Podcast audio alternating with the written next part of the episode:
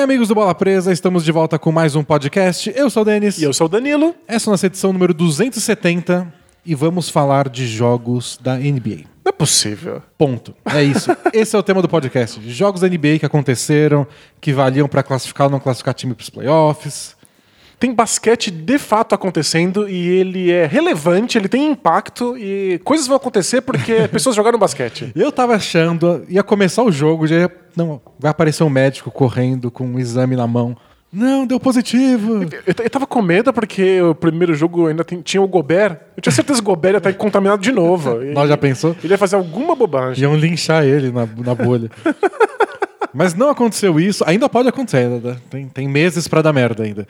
Mas começou. Teve jogo da NBA, teve Jazz e Pelicans, teve Lakers e Clippers. Então foi é a pauta mais fácil das últimas 20 semanas. Pois é. A gente vai falar dos jogos que aconteceram e de como foi assistir essas partidas sem torcida, em quadra neutra, a experiência do espectador. E pode dar muito errado ainda. Tem, aliás, o que não falta é tempo pra dar errado a borda da NBA. Mas é fim do dia 1, sucesso absoluto. Isso, o Não dia é? 1 deu certo. O dia 1 O tá Adam certo. Silver pode dormir tranquilo pela primeira vez desde março, embora no dia seguinte pode estragar tudo. Exato. Quer dizer, ele não pode dormir tranquilo, porque 24 horas de sucesso fazem com que a gente tenha altas expectativas, né? A gente tá esperando agora que tudo seja Pior maravilhoso. coisa em 2020 é a expectativa. Pois é, então não caia nesse erro, não espere que as coisas vão ficar bem.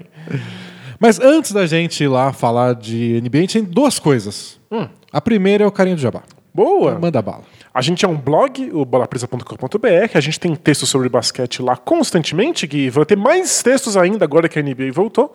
A gente também tem nosso podcast, que vai ao ar às sextas-feiras no Spotify ou no seu agregador de podcast favorito. E a gente grava ao vivo, em geral, às quintas-feiras no YouTube, então segue o nosso canal do Bola Presa por lá. E se você quer ter acesso a mais conteúdo, você pode assinar a gente no PicPay diretamente no seu celular com 14 ou 20 reais. Você tem acesso a textos exclusivos, Clube do Livro, Filme Room, que a gente comenta jogos antigos, e toneladas de podcasts especiais. Tem podcasts temáticos, podcasts de perguntas e respostas. A gente acabou de lançar agora um podcast respondendo perguntas dos nossos assinantes.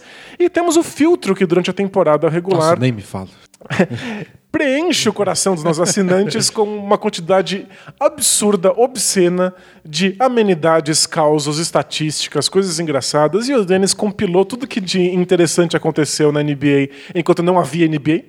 É, minha ideia era, quando começou a quarentena, eu falei, não, vou, vou guardar. Não dá pra fazer toda semana, porque não tem tanto assunto assim. Então eu vou guardando tudo que eu colocaria no filtro pra fazer depois um filtro da quarentena quando a NBA voltar. Porém, Aí passou. foram 20 semanas. Passou uma semana, duas, três, quatro, dez, quinze, vinte. Saiu muito grande, tinha muita coisa. Estou desde domingo à noite fazendo isso praticamente sem parar. Mas em uma das madrugadas aí da semana foi. E achei que foi legal. Não, ficou maravilhoso, parabéns aos envolvidos, no caso você. E te- os assinantes falaram que era, era um conteúdo suficiente para ter quatro filtros ali, era, Era um mesmo. filtro só. Então, não perca isso, assine a Bola Presa já e tenha acesso a esse e mais centenas e centenas de outros conteúdos exclusivos. É, na, na quarta-feira entrou no ar esse filtro, entrou o podcast especial. Entrou tudo de uma vez só. Teve o post que você fez ontem sobre um compiladão de, dessas regras da volta da NBA, para quem ainda tiver meio perdido. E ainda tem lá uma coleção de conteúdo que a gente preparou durante essas 20 semanas sem NBA sobre como seria o retorno. Então lá tem uma listinha de outras coisas para você escutar ou ler no Bola Presa a respeito da NBA. Ou seja, a gente merece sua assinatura, por favor. Faz esse corre pra nós. E outra, faz por você também. Não tem nada acontecendo no mundo, só tem NBA, bora lá. A outra coisa que eu tenho pra falar antes da gente começar a falar de basquete é uma Diga. mensagem que a gente recebeu Ai, que fofo. do Fábio. Ele diz assim: Olá, Denis e Danilo, espero que estejam bem. Estamos bem. Meu nome é- Me- Melhor agora que voltou a NBA. Meu nome é Fábio e sou pai do James. Aí ele coloca entre parênteses: Sim, eu gostava muito do James Brown. Hora. ok. que é muito fã de vocês e assinante. É mesmo? E- O, o James Brown? Não, James Brown, o James. e a gente conheceu ele lá no campeonatinho. Não só o James, como o pai, o Fábio também. A família inteira foi lá, ficou conversando com a gente. Foi muito fofo. E ele falou: no próximo dia 2 é aniversário dele. Se possível, eu gostaria que mandasse um abraço. Recentemente ele fez uma cirurgia. E o trabalho de vocês tem ajudado muito nesse processo de recuperação. Um Ah, forte bom. abraço. Então, feliz aniversário adiantado. Feliz aniversário. É daqui a pouco, mas é melhor Qual que é o correto? Adiantado ou atrasado o aniversário? Acho que é adiantado. Que melhor adiantado. Atrasado parece que você esqueceu. Esqueceu e teve que dar uma desculpa. Não, tava corrido no trabalho. Isso, não, não peguei uma putz chuva. Né? então, feliz aniversário e espero que seja se recuperando rápido da cirurgia. E se a gente pode ajudar de alguma forma, a gente ajuda falando de basquete. Pois é, ficamos felizes de poder fazer parte aí da sua vida de alguma maneira e ajudar você nesse momento. E divirta-se. E apareça no próximo campeonatinho de novo, pós-vacina, claro. É, exato. Falar de basquete? Bora!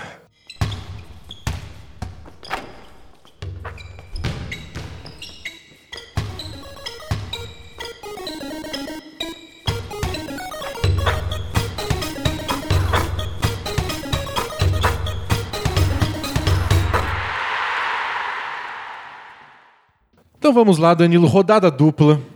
Jazz e Pelicans, depois Lakers e Clippers, os jogos rolando de verdade. Tem muita coisa para falar dos jogos, claro, que é o mais legal de tudo. Mas a experiência de assistir, como é que você achou? Você achou ah, que teve pô. cara de jogo da NBA?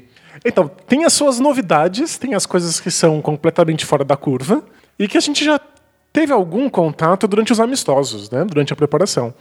Fiquei esperando alguma grande novidade, alguma coisa estranha, um robô voador que fosse passar entre a cabeça dos atletas. Nada veio, então foi completamente esperada a transmissão. E levou o quê? Um quarto para eu esquecer completamente que aquilo era fora da curva. É, eu achei que a experiência de assistir pela televisão tá bem parecida. É. É, o pessoal que estava lá, narradores, comentaristas, repórteres, falaram muito mais de como era esquisito, especialmente a parte do som. De que eles colocaram uma musiquinha ambiente, uns sons, e o time da casa, entre aspas, o time mandante, tem o controle dos telões e dos sons que a quadra que você faz na quadra, mas que mesmo assim o apito é mais forte, você escuta a reclamação dos jogadores com o juiz, você, você ouve a, a comunicação entre os atletas e que isso é esquisito. É, o, o, som na TV não dá para sentir tanto. O som do tênis na quadra, que é bem alto na televisão, deve ser ensurdecedor para eles que estão lá, já que não tem outros barulhos para abafarem isso. É. Né? Mas pra gente que tá na TV, o som da quadra é um pouco mais baixo, porque eles têm que colocar por cima o som dos comentaristas e não aparece a arquibancada, não tem os fotógrafos lá para os jogadores caírem em cima. Aliás, vamos celebrar esse momento? É uma pena que precisou de uma pandemia global para que tirassem o, os caras com um copinho de cerveja do lateral da quadra e os fotógrafos debaixo da é cesta. É cultural, Daniel. Você não pode acabar com a cultura de outro país assim. Eu tô há anos pedindo para que, por favor, que os jogadores tenham espaço para se jogar e não bater a cabeça numa câmera. Eu estava lendo um comentário sobre como isso pode ajudar os jogadores que estão arremessando e os que estão defendendo em arremessos da zona morta. Porque muito jogador gosta de arremessar e dar aquele passinho para trás quando cai. Uhum. E os jogadores estão defendendo querem pular para contestar. E não tendo a primeira fileira atrás, ele pode pular com tudo. Claro que não pode bater no cara, senão é uma falta. Claro. Mas você pode correr para contestar o arremesso, pular e passar pelo cara por 5 metros que você não vai atropelar ninguém, não vai ter que pular a primeira fileira, derrubar cerveja. Então, supostamente, no esporte não existe nada fora da quadra. Você não pode ser influenciado porque fora da quadra tem alguma coisa acontecendo. É para ser um ambiente totalmente livre de influências. Mas não, o cara precisa pensar que não vou me jogar, não vou tentar recuperar essa bola, não vou tentar dar esse toco, porque senão vou cair em cima do colo da, de uma vovozinha é. comendo muito pipoca. Rica. É, muito rica. Ou do Jack Nicholson, que é patrimônio da humanidade. Você não pode cair Especialmente do Lakers, né? Pois é. Mas agora temos essa vantagem. É uma pena que seja por causa de uma pandemia? Claro, ninguém curte pandemias. que fique claro. Que fique claro. está feliz com a volta da NBA. Ninguém mas... defende pandemias, mas eu estou muito feliz que a gente tem uma quadra finalmente limpa, aberta para os jogadores. Foi a primeira coisa que minha mulher comentou vendo o jogo, tipo, nossa, que, tá, que bom que tá livre atrás, parece bem mais espaçoso, parece mais seguro. É. Pois é. Foi lindo. É, é, é o certo, mas, é, tipo, provavelmente quando a NBA voltar, vai continuar sendo do jeito que estava. É, porque dá uma grana. É, pensa que todos aqueles assentos na primeira fileira são bem caros. São, Soma todos por 41 caros. jogos em casa, é uma boa grana. É, somar todos esses assentos na lateral da quadra dá o valor de todos os outros assentos do ginásio. Você acaba com a fome no mundo. Pois é. Mas a quadra é um, é um ponto positivo e a estranheza com uma quadra genérica, porque estamos lidando com uma quadra que é a mesma para todos os times, desapareceu na transmissão da televisão. Porque eles colocam aquele efeito especial com o logo de cada time. E, e também é um jeito de ganhar dinheiro, porque eles botam os patrocinadorzinhos lá, Isso, de o- cada equipe. O patrocinador de cada time, o que é muito importante para as equipes em particular. E, nossa, pra mim aquilo já era uma quadra, era a quadra do Pelicans, sabe? No- Aham. No, no instante que eu bati o olho, já deu aquele, aquela tranquilidade de estar em casa. E qual que é o nome daquele negócio que falam na, na tecnologia? Quando uma coisa fica muito parecida com a realidade, ela começa a incomodar mais do que quando é, é o- muito caricata. É o Uncanny Valley, é o, o Vale da Estranheza. Porque o que eu achei mais esquisito de tudo, que eu falei, não, isso tá, tá, tá estranho, é a tal da torcida virtual. Que a Microsoft montou um negócio que eles botam nos telões que ficam em volta da quadra, uns, uns bancos, desenhos de banco, com a pessoa que tá lá na webcam dela assistindo o jogo de casa. Aquilo é muito esquisito. E tem umas pessoas que ficaram maiores que as outras, acho que pela distância que estão da, da, da câmera em casa. Eu vi uma foto uh, completamente assustadora que era o Donovan Mitchell na lateral do- da quadra e a- logo atrás dele tinha a cabeçona gigantesca virtual da mãe dele. Então, eu, eu fiquei É, na é o torcida. grande irmão, é a grande mãe. né? Mas eu fiquei na torcida que ele goste muito da mãe. Porque se fosse a cabeça da minha mãe gigante virtual atrás de mim, eu ia ter problemas. Ia ser pior do que esse negócio atrapalhando o lance livre. Pois é, tipo, não. sua mãe lá. Gente, por favor, Airball. desliga, desliga esse telão, por gentileza. É, é estranho, mas por outro lado, dá uma lembrança pros jogadores e pra gente de que existem pessoas assistindo. É, isso é, é tipo a- na Europa, no futebol europeu, fizeram com os torcedores de papelão. Que tipo, é, é, é pra ser engraçadinho, tudo, mas também é pra lembrar que tem gente que não tá aqui fisicamente, mas estão assistindo. Claro, é que vendo eles em tempo real por uma transmissão na webcam ajuda. É um feedback instantâneo, os jogadores sabem que tem gente assistindo. Quase instantâneo por motivos de é, internet. Isso, tem um lagzinho. Me incomoda o lagzinho Dos torcedores? dos torcedores. Eu comecei a reparar muito nos torcedores, não consegui evitar. e aí tinha a cesta, aí tinha aquele torcedor cabeçudo atrás, aí passa dois segundos, ele vibra. Entendi. Ah, que, que raiva que dá. Não, cara. é, isso que- é, é claro, é, é, parece tão real, mas tão real que o que não é real começa a dar uma, a- aquele incômodo que é o Vale da Estranheza. Mas eu, eu acho que cumpre um papel importante pra gente, inclusive, saber que os atletas sabem que, que a, gente tá assistindo, vendo. é. Eu gostei mais de um que eu vi, eu reparei mais no jogo do Lakers nisso. Que tinha umas jogadas, tipo, as- principalmente as de efeito, bolas de três, coisa assim. E aí os telões mostravam, não o desenho da Microsoft com as cadeirinhas, mostravam a tela inteira, assim, de um torcedor, com ele vibrando. Então, era depois do lance. Tipo, tava aquele Lakers gigante atrás do telão, aí tinha o lance e aí mostrava no telão o cara comemorando. Não tinha a impressão de ser um lag. Porque não tinha o quando tá acontecendo a jogada, o cara tá com cara de bunda. Entendi, mas quando aí... ele aparece, ele já tá vibrando. Mas alguém tá, tá, tá- tá controlando isso, né? Isso. Tem, um, tem um, um VJ ali. Tem um editorzinho lá comandando ao vivo. E eu achei legal. Achei que foi, foi como se a transmissão cortasse pra torcida comemorando e depois voltasse pro jogo. Perfeito. Melhor mesmo. Mas não sei, não sei se mais gente achou estranho. E, e é uma coisa que, obviamente, a NBA vai aprender ao longo desses 88 jogos de temporada regular. É como fazer a melhor transmissão possível. É que existe uma função ali que não é só para transmissão, que é também para os atletas, para criar um tá lá, né? ambiente, né? Então a NBA precisa encontrar um jeito de equilibrar isso direitinho. É, se eu achei estranho, o LeBron ficou feliz, pode deixar. Justíssimo. Eu me sacrifico pela felicidade do LeBron. Esse baita sacrifício de ficar desconfortável com umas cabeças flutuantes. Com lag. Com a mãe do Donovan Mitchell. Mas o que eu, o que eu também tava com algum receio era se os jogadores iam conseguir se engajar da mesma forma. Porque não tem aquele ambiente, não tem o grito, não tem a pressão. E pra esses primeiros jogos pareceu que sim. É, pareceu. No fim das partidas, eles estavam lá engajados, xingando os, os árbitros normalmente. É, é, Não teve aquela vibração de fim de jogo, porque também é um jogo de temporada regular. Então talvez os playoffs sejam um- o teste definitivo. até porque o jogo não tá valendo muito pra. pra... É, de todo mundo que jogou ontem, valia mais pro Pelicans. Exato, é. Dos quatro times, valia pra um. Então, não dá pra gente tirar muito disso. Mas, tirando o fato de que a qualidade dos jogos foi questionável, o que é natural, É, a gente também. tá, no fundo, assistindo um jogo de pré-temporada. Se você pensar na... Foram- que foram 20 semanas parados sem, sem NBA oficial. Mas tirando o fato de que a qualidade foi média, é, parecia um jogo normal. Parecia um jogo em que os jogadores estavam empolgados, que eles estavam engajados, que valia. A transmissão rapidinho vendeu que aquilo fazia sentido e. No meio do jogo era só um jogo normal. né? Exato. Eu, eu fiquei. No fim do jogo do Lakers, teve aquele rebote ofensivo que foi até pra revisão de replay. E o Lakers achou que a bola devia ser dele porque bateu na mão do Jamichael Green.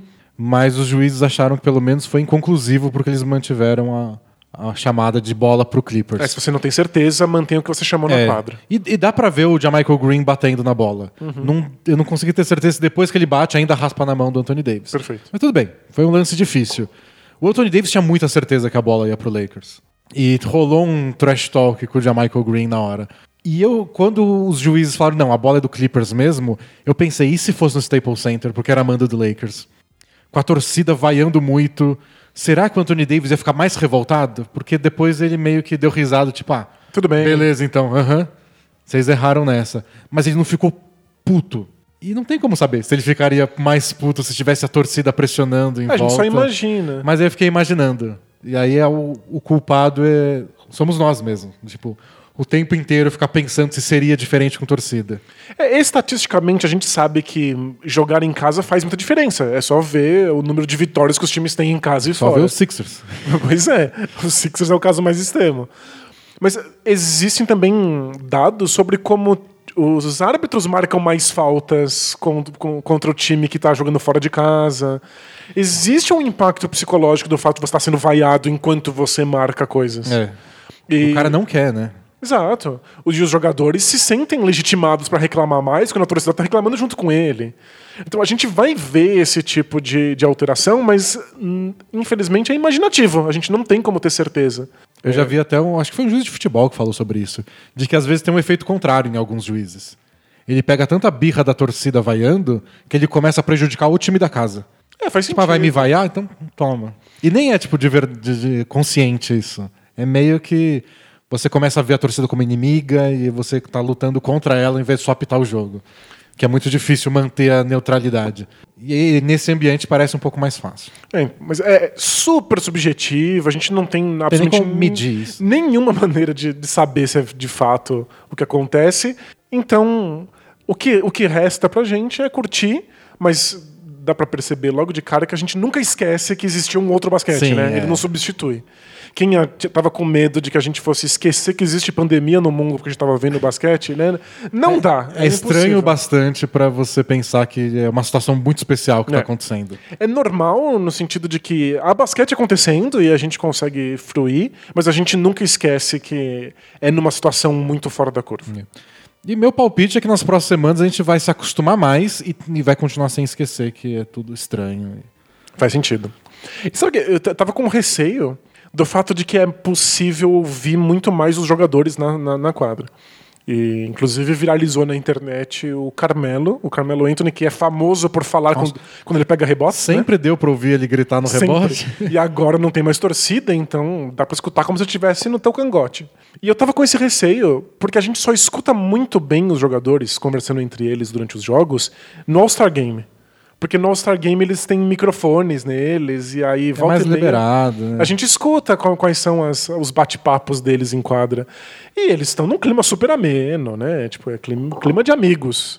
Será que eles vão discutir com o mesmo ímpeto? Sabendo que eles podem ser escutados. né? Pois é, mas me pareceu que eles estavam no jogo, né? É, ele entrou, começou a competir, eles ignoraram essa parte. Pois é, e dava pra ouvir eles conversando e tudo bem, faz parte. Aí depois eu vou ter que. Eu assisti na TV os jogos. Mas vou tentar assistir no computador com um fone de ouvido, porque sempre deu pra escutar muito mais Os jogadores. os jogadores. Se você tá lá com o fone, dá pra ouvir alguma coisa. Imagino que nessa situação dê pra escutar ainda mais. Mas na TV fica meio tudo mais abafado e. Ontem eu não consegui escutar tanto assim. Você escuta uns gritos aqui, outro lá. É, não foi nada muito, muito É. bizarro. E a né? narração tá sempre em cima, né? Claro. Bom, os jogos. Vamos falar dos jogos. Começar com Utah Jazz e New Orleans Pelicans.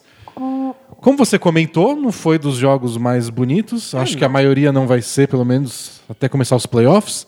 É, 106, 104 pro Jazz, vitória por dois pontos de diferença. O Lakers também ganhou do Clippers de dois pontos de diferença, o que eu acho que pra NBA foi um presente dos deuses de que a rodada inicial teve jogos disputados, jogos bons, jogos que não acabaram no segundo quarto. E, e outro presente, Os dois jogos flertaram com prorrogação, mas não aconteceu, e isso foi um presente. Porque os jogadores estavam visivelmente cansados. A gente teria um basquete de É, baixíssimo nível na Prorrogação prorrogação. arrastada ninguém merece. Pois é. É melhor decidir no último segundo, mesmo que arremessos errados no último segundo, como foram o caso ontem. As bolas do Ingram e depois do Paul George não entraram, não teve arremesso de último segundo, mas tivemos arremessos de vitória alguns momentos antes. E no caso do Jazz, a primeira cesta oficial do retorno da NBA foi de Rudy Gobert. E os dois lances livres que desempataram o jogo e deram a vitória para o Jazz, também de Rudy Gobert, o homem do coronavírus. O primeiro contaminado da NBA, o, O caso que fez a NBA parar, que né? fez a NBA parar. Então, tivemos vários outros jogadores que deram positivo, incluindo o Donovan Mitchell no, no próprio Jazz. Sim, o Gobert é culpado de alguma coisa? Não. Ah, talvez culpado de ser um pouco babaca naquela semana. Exato, um pouco irresponsável. E diz a, diz a lenda dos bastidores que o Donovan Mitchell tem bastante ressalva com o Gobert por ter pego o coronavírus com ele. Mas ficou meio esquisito, porque ao mesmo tempo que ele não era exatamente o culpado de alguma coisa, as pessoas pegam esse vírus porque é muito fácil pegar, Claro. ponto. Mas ele virou o rosto, né? Porque, tipo, o caso dele que fez a NBA parar de uma hora para outra. Então é difícil deixar de associar uma coisa com a outra. E ele foi o cara que decidiu o primeiro jogo do retorno, ele estava presente no primeiro jogo cancelado, presente no primeiro jogo de retorno e fez a cesta da vitória. Al- alguma redenção para ele? Dá para fazer um comercial daqui a uns anos? não sei se ele é gostável o suficiente para ter um comercial redentor, mas foi importante para ele e eu, eu fiquei realmente feliz que ele acertou os lances livres que deram a Não, vitória não é exatamente o grande forte do jogo dele. Ele é, ele, ele é ruim nisso, e a jogada foi o Donovan Mitchell tentando decidir tudo sozinho, como ele fez na maior parte do quarto período, com sucesso. E ele resolveu dar um passe de último segundo ali pro Rudy Gobert conseguir uma cesta fácil, e o Gobert não conseguiu a cesta fácil. Ele poderia ter finalizado, mas ele sofreu a Ele falta tentou. Eu acho que se ele fosse mais pra um. pra um ganchinho. Pra contornar o Derek Favors, ele tinha mais chance de acertar. Ele foi pra enterrada e o Favors foi pro toco, e aí pegou o braço do Gobert foi falta. Se o- Mas é, é arriscado, porque ele não é o melhor arremessador de lance livre. Ele não é nem o melhor finalizador ali perto da cesta, nem o melhor cobrador de lances livres. Se ele tivesse errado aquilo, o Donovan Mitchell teria ficado num grau de emputecimento. É, eles já são meio tretados nos bastidores. O time pareceu muito individualista. A gente, a gente viu questões no ataque ali de que faltou qualquer possibilidade de girar a bola, de encontrar companheiros livres. Se ele me erra esses lances livres, tipo, é o começo de uma crise sem precedentes no Jazz, sabe? Na, na transmissão eles falaram que o, que o Donovan Mitchell e o Gobert resolveram deixar isso meio de lado, porque. Tem que vencer. Não, e a situação global do coronavírus é tão mais grave do que a dos dois que pegaram, mal sentiram os sintomas e se recuperaram, que falam, tipo, vamos, a gente joga junto, vamos bola pra frente. Mas agora eles vão voltar a conviver junto. Ago- Agora é o teste de fogo do quanto eles superaram. Sem dúvida. Mas esses lances livres ajudaram muito. É, não atrapalha, pelo menos. É. Então. Então, não sei se foi uma redenção, mas foi um, um sucesso numa tentativa do Donovan Mitchell de acionar o companheiro. é. Não foi a coisa mais criativa que o roteirista de 2020 fez, mas pelo menos não foi cruel que nem ele tem sido até agora. Pois é. Foi só uma história legal. Foi bonitinho. Foi, Foi bonitinho, Foi um final momentâneo, porém feliz. Talvez na, na, na- na próxima sessão de terapia do Gobert ele possa falar: não, agora eu consigo botar isso pra trás. Ah, bonito. Não sei se vai pôr, não sei se ele faz terapia. Acho que é mais complexo que isso, mas foi pro- pro primeiro jogo foi legal que tenha tido essa história, a primeira e a última sexta do Gobert. E foi um, um momento feliz para o Jazz. Foi um momento de superação para o time, porque parecia que eles estavam totalmente perdidos no jogo muito antes do quarto período e eles saíram com uma vitória. A, a- a parte triste é que é um momento feliz para o Jazz que não precisava de um momento feliz. Para eles o jogo não valia muita coisa, eles não estão de fato disputando nada sério na classificação. Acho que talvez, depois desses oito jogos de classificação, a gente veja como mais ou menos importante. Porque tá tudo embolado no Oeste. Aí você vê, não, eles, eles podiam pegar o Rockets de novo, de quem são fregueses, mas vão pegar, sei lá, outro time, o Nuggets ou o Thunder. Porque eles ganharam essa partida por uma vitória. Mas tá tudo tão embolado que é difícil saber o quanto é relevante uma vitória a mais ou a menos para todo esse time do Maine ou do Oeste. Pois é. Pro Pelicans, não, eles têm que ganhar, porque eles têm que ultrapassar times e não ser ultrapassado por outros, e tem vários na disputa. Então eles têm que cortar a diferença pro Grizzlies enquanto eles ultrapassam o Blazers. E já começaram perdendo. Pois é. E o- o Pelicans é, sem sombra de dúvida, o time mais prejudicado pela paralisação. Eles tinham o calendário mais fácil da NBA. Eles ainda iam jogar o que? Uns 12 jogos? 13 jogos? Acho que É, até mais, né? Um é, pouquinho mais. Não sei, Talvez. por aí. Mas eles tinham ainda vários jogos num calendário muito fácil, que eles iam pegar times que não iriam para os playoffs, para conseguir diminuir essa diferença e chegar na oitava, na, na oitava colocação. E agora eles vão pegar só times que têm chances de ir para os playoffs, os times são muito Um melhores. monte de confronto direto. Um monte de confronto direto e muito menos jogos para que eles consigam tirar essa, essa vantagem. Então, meio que a NBA deu um jeito de facilitar a vida do Pelicans o máximo possível, que foi chamar o Pelicans, inclusive, fazer a nota de corte para ir para a bolha da NBA, fazer com que o Pelicans fosse. Bom, se o Suns foi, o Pelicans é. estava com folga dentro. E a possibilidade de ter o torneio colher de chá. É. O Pelicans pode se dar o luxo de acabar em nono para mesmo assim enfrentar o oitavo. Então a NBA tá dando toda a força possível. Era a volta do Zion, lembrando que o Pelicans estava em excelente fase porque o Zion Era finalmente tinha a voltado. melhor fase do Pelicans no ano, especialmente defensivamente, que foi o problema deles o ano inteiro e foi ontem de novo. A defesa deles foi uma desgraça. Desgraça, é. Ajudou eles, que a do Jazz também foi. Mas o melhor momento defensivo do Pelicans na temporada foi quando parou. Eles estavam encontrando um bom quinteto, o Zion estava inteiro, estava jogando mais minutos, o calendário ajudava, o Grizzlies estava com jogadores importantes machucados, tipo o Jaren Jackson Jr. Tava tudo desenhado pro Pelicans fazer essa última investida para a oitava vaga. E justamente por isso, se o Pelicans não tiver terminando essa temporada com chances de ficar ali em nono para ter o torneio colher de chá, vai ser muito broxante. É, mas foi, foi um jogo broxante pro Pelicans. Eu vi no Twitter um- uma coisa muito engraçada, que era tipo um, um resumo, pra você não precisar ficar ro- scrollando sua timeline do Twitter, um resumo de como foi o Twitter durante o jogo. Aí era post sobre o Pelicans, tweet sobre o Pelicans, tweet sobre o Zion, tweet sobre o Ingram, tweet sobre o Redick, tweet sobre o Drew Holiday, Jazz ganhou. Foi isso mesmo, né? Pareceu que o Pelicans foi o assunto do jogo, várias coisas legais acontecendo. Eles viraram o jogo logo de cara, abriram uma vantagem grande. O Redick teve grandes momentos no jogo. O Zion fez 15, eh, 13 pontos em 15 minutos. E o Jazz ganhou. Fascinante. E o Jazz jogou mal, a defesa foi um desastre completo, o ataque parecia cada um por si, e eventualmente deu certo, umas bolas caíram e eles venceram o jogo. Parece que foi em 5 minutos. É. Se, se fosse juiz de, de outro esporte, eu ia falar, não, o- não, não tem pontuação. Só pela atuação, por merecimento. o Pelicans jogou melhor por mais tempo. É, se você di- faz Se você como conta boxe, né? pontos, aí você atrapalha. divide um jogo de basquete em 10 rounds e o, o Pelicans ganhou 8 desses rounds. Mas é que o Jazz meio que quase nocauteou nesses outros dois que eles ganharam. Pois né? é. É o comecinho do jogo, o Jazz jogou bem, abriu uma vantagem. Mas ainda no primeiro quarto, o Pelicans já encostou, virou, abriu. E o Jazz ficou só sobrevivendo lá atrás. E aí no quarto período, que foi quando o Donovan Mitchell, que você falou, jogou bem. Porque ele foi individualista o jogo inteiro. E, E errou. E errou bastante. No quarto período ele acertou um monte de bola seguida, virou o jogo e decidiu no finalzinho com passes, depois com lances livres. O Ingram fez uma falta bem boba nele. E depois com assistência pro Gobert na, na última bola. Que não contou assistência porque ele tomou a falta, mas foi um passe dele. Boa. E aí, coisas que aprendemos nesse jogo. É, acho que o primeiro é que o Jazz tem talento suficiente para ganhar uns jogos que não fazem sentido, mas que eles vão sentir muita falta do Bogdanovich. Faz mesmo. Pra ter criação de jogada, pra ter o Donovan Mitchell recebendo um passe ao invés de ter que bater bola por 15 segundos antes de dar um arremesso.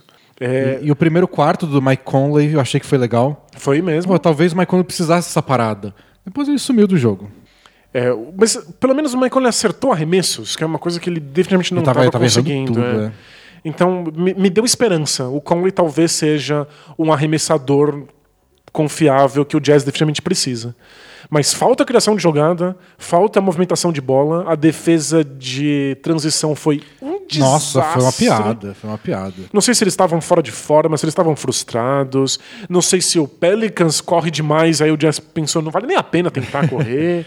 É porque tem isso, o Pelicans é um time mais veloz, joga mais posses de bola por jogo na NBA. Então eles.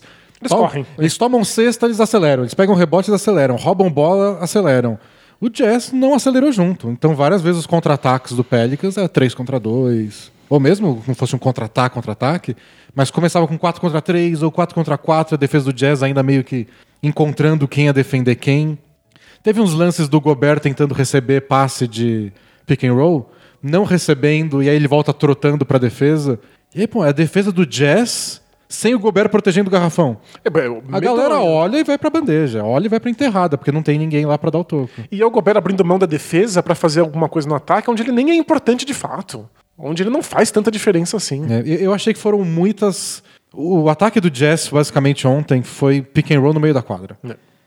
E, e quanto mais alto o pick and roll, quanto mais perto do meio da quadra, do centro da quadra, melhor o Jesse saiu. Porque dava mais espaço pro Donovan Mitchell pegar no tranco. Tem espaço entre ele e o defensor pra bater pra cesta. É. E, e não é estranho do Jazz isso, é o, é o estilo de jogo deles. O que eu achei é que faltou um pouco de precisão e paciência. Então, precisão para acertar esse primeiro passe do pick and roll. Então, é o passe que você dá pro Gobert, e a ponte aérea que você manda pro Gobert depois que ele faz o bloqueio, ou até para dar um passe para alguém que que tá livre na zona morta, porque o defensor dele foi fazer a cobertura no Gobert, coisa assim. Foram muitos turnovers em pick and roll no meio da quadra, e faltou também a complexidade depois. Você dá esse primeiro passe, e cadê o segundo passe? O Jazz sempre teve essas jogadas na, nos últimas sei lá, três temporadas, que é quando a gente vê o melhor do Joe Ingles, por exemplo. Então você faz um pick and roll, aí você acha o Ingles, aí a marcação sai correndo pra cima dele, ele finge que vai arremessar, bate pra dentro, dá um outro passe pra outro cara que ficou livre. Quando você vê a defesa tá toda despedaçada, com o armador marcando o pivô, e aí o Jazz consegue ficar metendo bola de três uma atrás da outra. É, o- Jazz tem um dos melhores aproveitamentos de bola de três pontos da NBA, que eles arremessam muito pouco. Eles têm dificuldade de achar esse arremesso. E ontem eu achei que foram menos passes, menos precisão e esse pick and roll bem pouco funcional, muitos turnovers. Eu sei que o Drew Holiday atrapalha e os braços do Brandon Ingram cobrem a quadra inteira, mas mesmo assim a defesa do Pelicans não é a melhor do mundo. Sem dúvida. E sabe que eu fiquei desesperado? É quantas vezes o Gobert teve a bola nas mãos, de costas pra cesta, e algum companheiro dele cortou em direção ao aro, e ele não consegue dar esse passe.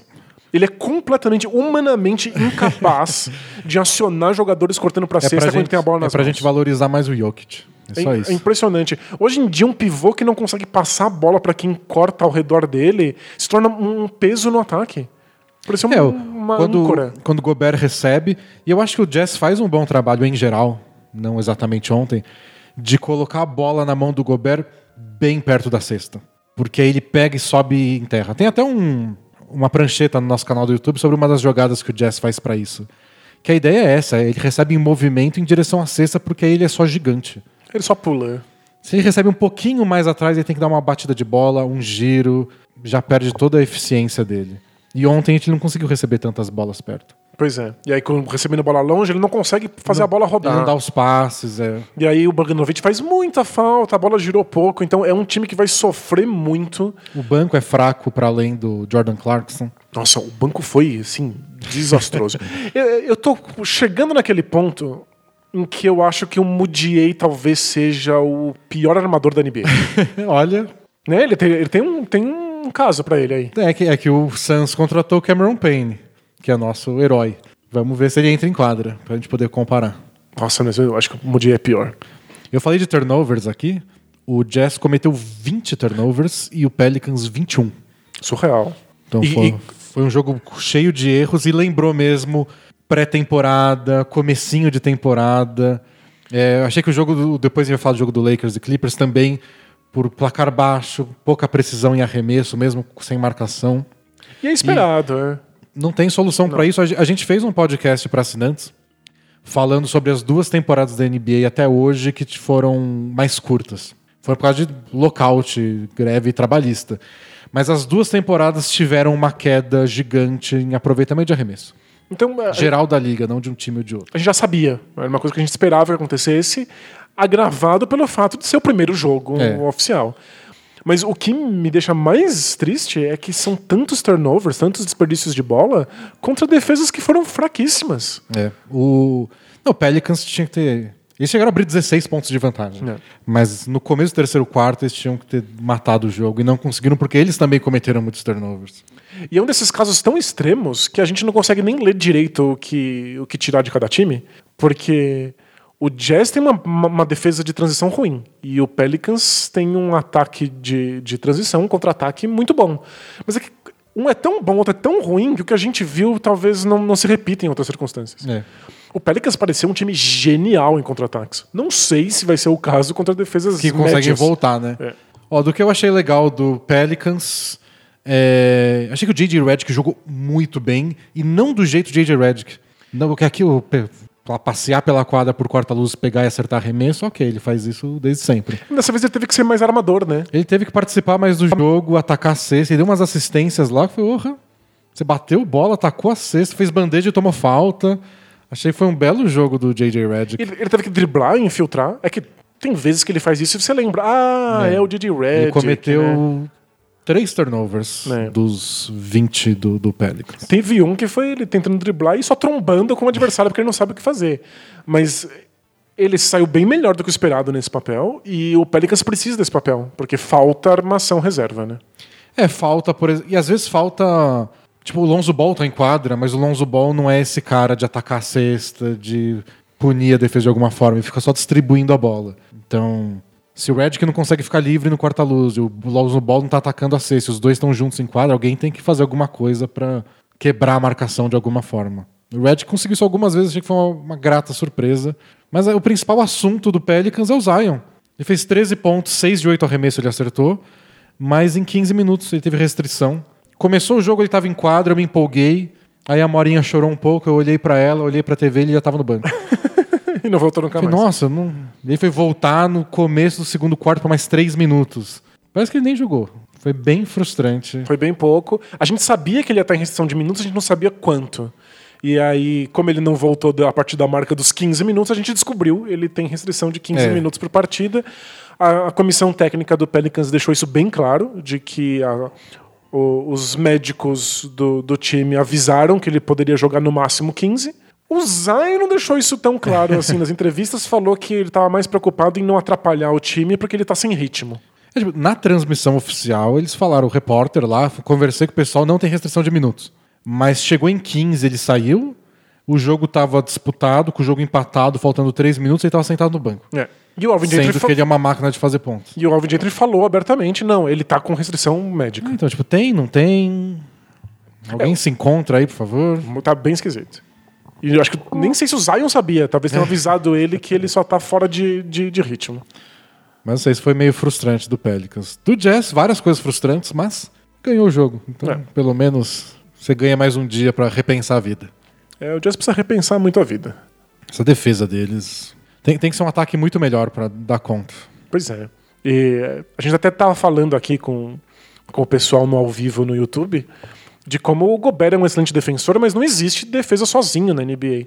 Vários momentos ele teve que ficar defendendo no mano a mano fora do garrafão contra o Pelicans. O que é um desastre. O Gobert é um protetor de aro. Ele tem que Ele estar. não pode sair do garrafão. Ele tem que estar dentro do garrafão com o resto da, da defesa afunilando na direção dele, para que as pessoas trombem com ele. Ele não pode estar defendendo no- individualmente, mano a mano, ninguém, em nenhuma circunstância.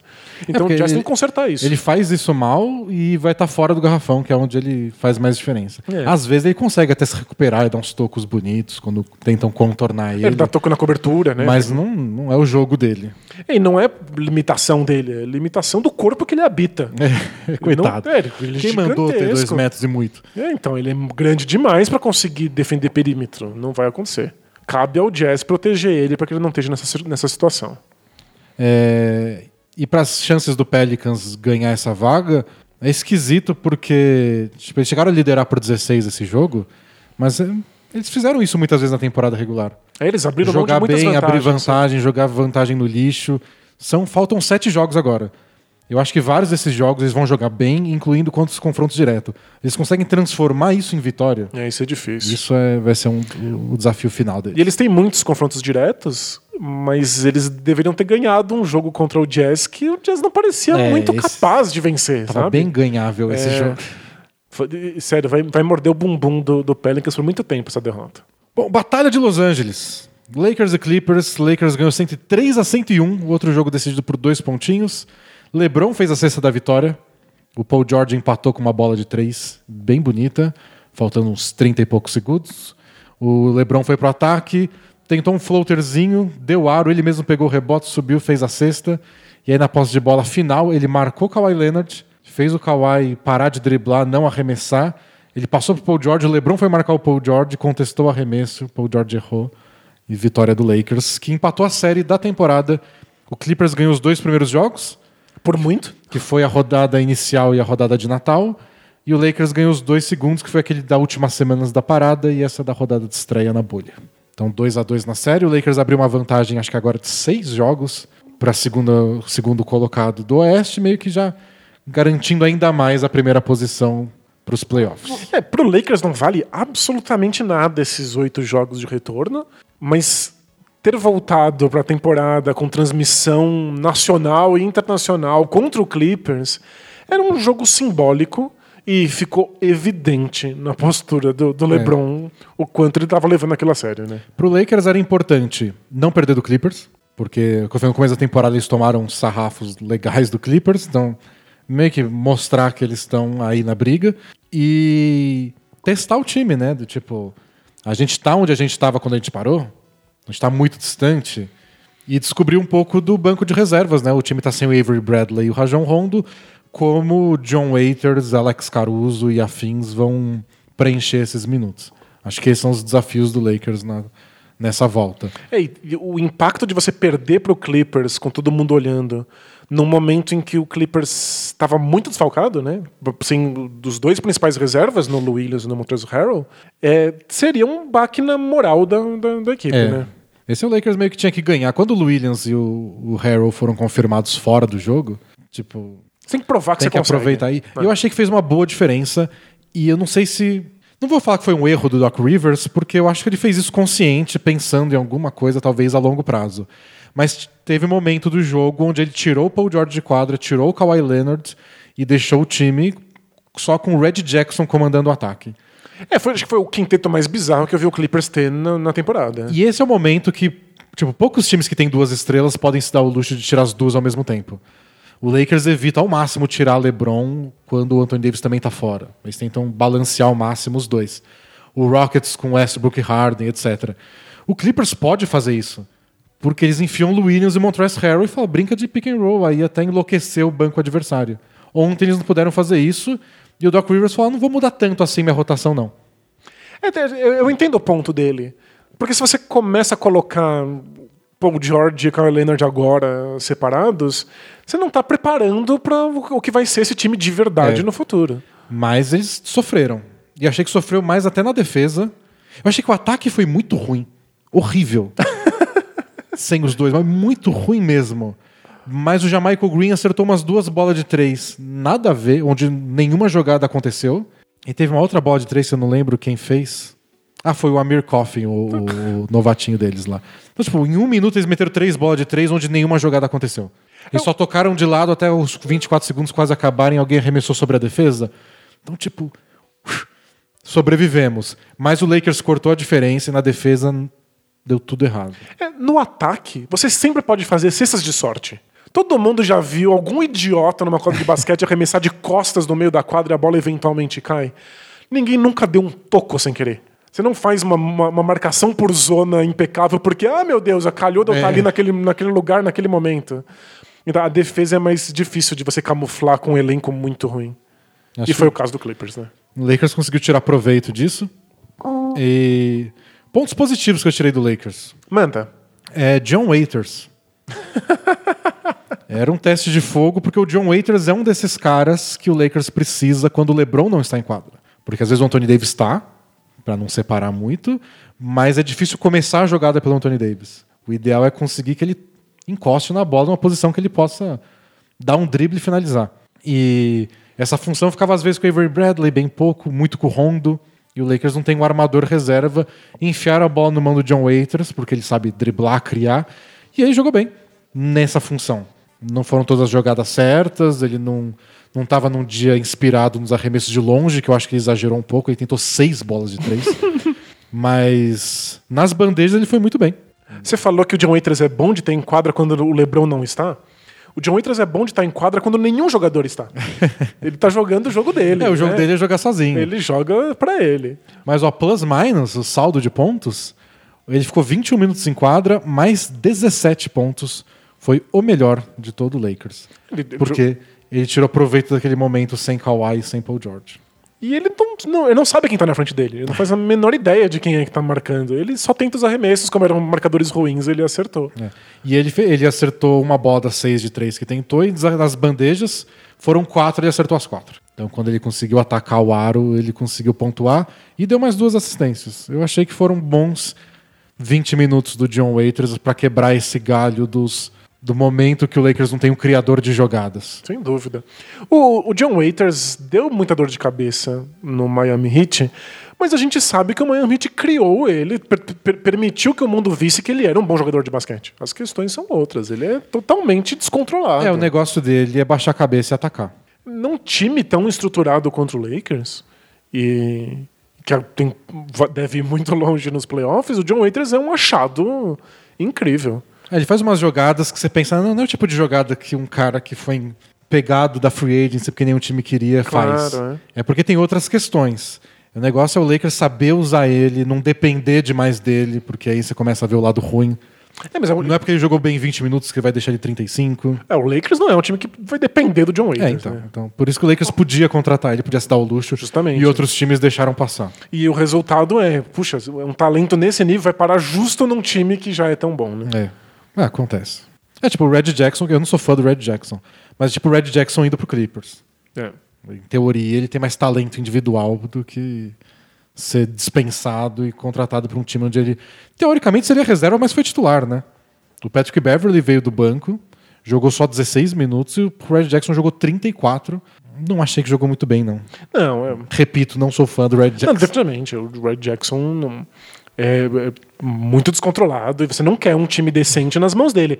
Dito isso, ele pode ser titular de um time ruim. Problema nenhum. É. E aí vai parar no Clippers. Né? E o outro ponto positivo que eu achei do Lakers foi Caio Kuzma. Não pelos 16 pontos que ele fez, não pelas quatro bolas de três, embora muito pelas quatro bolas de três, Pela defesa? pela defesa. É, foi impressionante. Nossa, sempre foi o, o calcanhar de Aquiles do jogo do Kuzma, a defesa dele. E, e o Lakers insistia. O Lakers várias vezes botou ele pra marcar uns caras difíceis. Às vezes porque não tinha outro cara pra botar também. Mas ontem ele deu conta do recado. Ele não foi destruído pelo Kawhi Leonard. O que é O difícil que é uma fazer. vitória, uma É, vitória. claro. Ele, ele parou o Kawhi Leonard? Não. ele é o Kawhi Stopper? Não é. Mas você pode botar o Kuzma nele e não quebrar a defesa? Conseguir contestar uns arremessos? Aquela bola de três do Paul George no, no- no finalzinho, não a que empatou o jogo, a anterior, Uhum. Veio de um toco do Kuzma no Kawhi. Ele segurou a infiltração do Kawhi, Kawhi insistiu, o Kuzma deu um toco, a bola caiu na mão do Paul George, ele meteu a bola de três. Lakers deu um pouco de azar. Mas foi uma bela defesa no momento crítico do jogo. É, eu, eu odeio usar o, o termo, mas foi esforço. Foi muito esforço. Foi, foi ele tentando, foi ele se importando de um jeito que a gente não tinha visto defensivamente ainda. E eu, eu fiquei muito surpreso que a gente viu três marcadores principais no Kawhi Leonard durante o jogo. O, o Kuzma, o Anthony Davis, que aceitou várias trocas de, de, de marcação para poder parar o Kawhi, e o LeBron. E os três fizeram um bom trabalho. Cada um com a sua particularidade. O Anthony Davis caiu numas fintas e cometeu mais falta do que deveria. Mas os três foram, foram defensores animadores contra É. o Kawhi. O LeBron tem mais dificuldade quando o Kawhi tem. Eu acho que o LeBron tem mais dificuldade quando o Kawhi consegue pegar velocidade. E aí ele tem. Quando ele tá lá meio que travado, tentando dar um giro ou outro, eu acho que o LeBron tem mais facilidade pra marcar ele. É, o nosso LeBron Mas quando ele consegue dar um, dois dribles e ganha velocidade, aí é mais difícil. Mas, é pra qualquer um também. É, faz, faz todo sentido. Mas na, na, umas três posses de bola no quarto período, incluindo a posse de bola final, em que o Kawhi só recebeu a bola na linha de três e começou a bater bola para iniciar uma jogada, o LeBron trancou ele. Tipo, nada aconteceu. Nada acontece feijoada. E dito isso, Kawhi acertou 7 de 16 arremessos, 3 das 4 bolas de 3 que tentou, bateu 13 lances livres, fez 11, deu 4 assistências, fez 28 pontos e saiu com saldo de mais 16. Foi Com o Lakers, com os três marcadores do Lakers fazendo um bom trabalho sobre ele. um, um trabalho muito bom. É que, Então, só, só para deixar claro que é que a gente ficou com o que é marcar Kawhi Leonard. A imagem do final do jogo foi em duas posses de bola consecutivas, o Kawhi não conseguindo fazer nada, Nada, é. porque o LeBron trancou ele de um jeito inacreditável.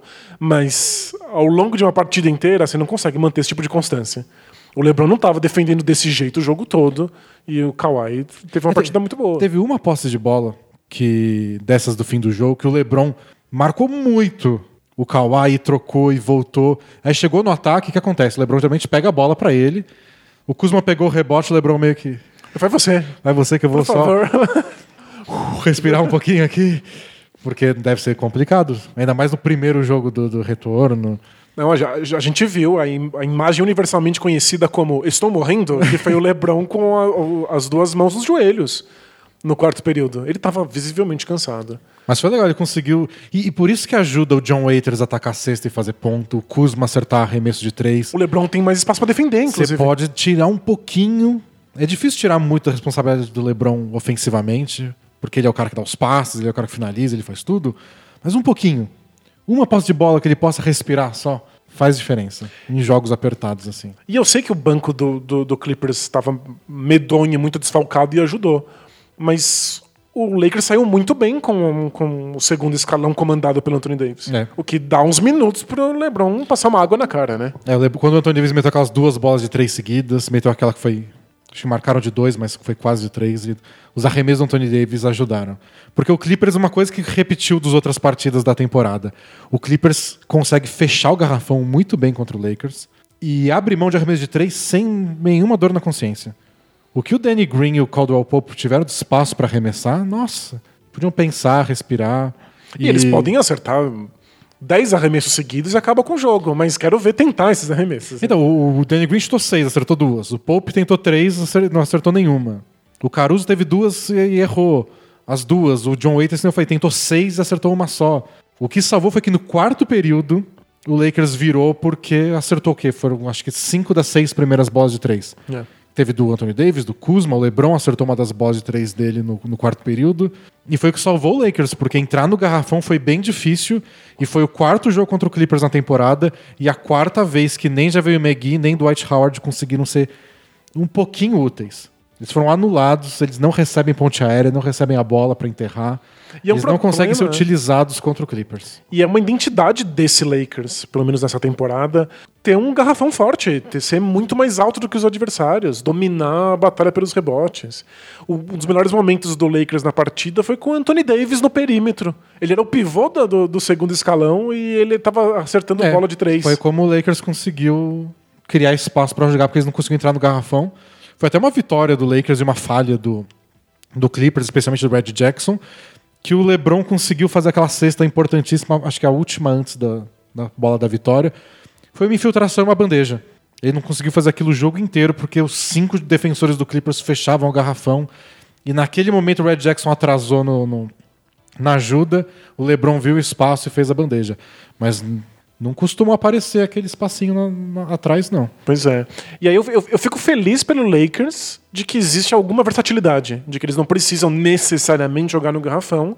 Eles conseguiram sair vitoriosos nessa. Mas por outro lado é preocupante que eles não consigam impor isso contra um rival Principal direto. rival, é. É, se eles tiverem que ficar arremessando bolas de três pontos durante sete jogos numa série de playoff, esse time É, vai ser- Lakers vai ter um problema. Vão ser bem imprevisíveis os jogos. Mesmo a mesma partida, tipo ontem. Arremessou mal o jogo inteiro, no quarto período acertou um monte e virou o jogo. É. É, O Anthony Davis tem essa coisa do Embiid, de que, ok, você pode arremessar bola de três pontos e talvez vencer um jogo assim, mas se você tá tendo que arremessar essas bolas de três, alguma coisa deu muito errado. É. No mundo ideal, isso não aconteceria. O bom do Tony Davis ontem foi que ele conseguiu, quando atacou aquele bolo de defesa, cavar muita falta. Então ele bateu 17 lances livres, acertou 16. Isso fez toda a diferença. Mas pro Lakers ficou esse do tipo, o Clippers só dá arremesso e ontem, até por ser primeira rodada, acho que também não ajudou, ninguém acertava arremesso nenhum, né? Tudo que o Jazz e Pelicans foi veloz, esse jogo foi arrastado. É difícil. Você até comentou no Twitter, né, de como o Clippers ficava parando todo o contra-ataque do Lakers, todo o sonho de contra-ataque do Lakers. É, o, Clippers tem uma defesa de transição muito boa e eles estavam impedindo os arremessos no começo do cronômetro do Lakers. E o Lakers se atrapalha com isso. Tem dificuldade de criar jogada Fazendo falta disso. às vezes até. né? Essa falta foi um problema. O Marcus Morris fez 4, o Zubat 4, o Paul George 5, o Noah 4 em 10 minutos. É, mas E o Jamichael Green 5, o Patrick Beverly 4 faltas. o Noah não joga basquete há três, três décadas. A, né? gente joga basquete antes do, do, sem do dúvida. Noah, faz menos tempo que a gente jogou. Então tá todo mundo fora de ritmo. Acho que foi legal ver basquete, foi normal. Parece que as coisas estão voltando aos eixos. Mas tem muitos asteriscos aí. Esses jogadores vão demorar muito tempo para entrar em forma. Teve um momento do jogo que mostraram as, as porcentagens e os dois times estavam abaixo de 40% do aproveitamento de arremessos geral, não, não de três.